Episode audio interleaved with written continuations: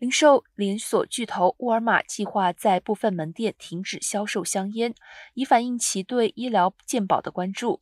加州、阿肯色州、佛州和新墨西哥州的一些沃尔玛门店将不再销售香烟。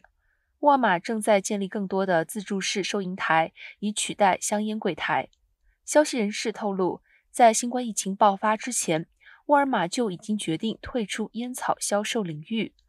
沃尔玛并不是美国唯一一家停止销售烟草产品的大型零售连锁店，其零售竞争对手 Target 已在1996年停止销售香烟。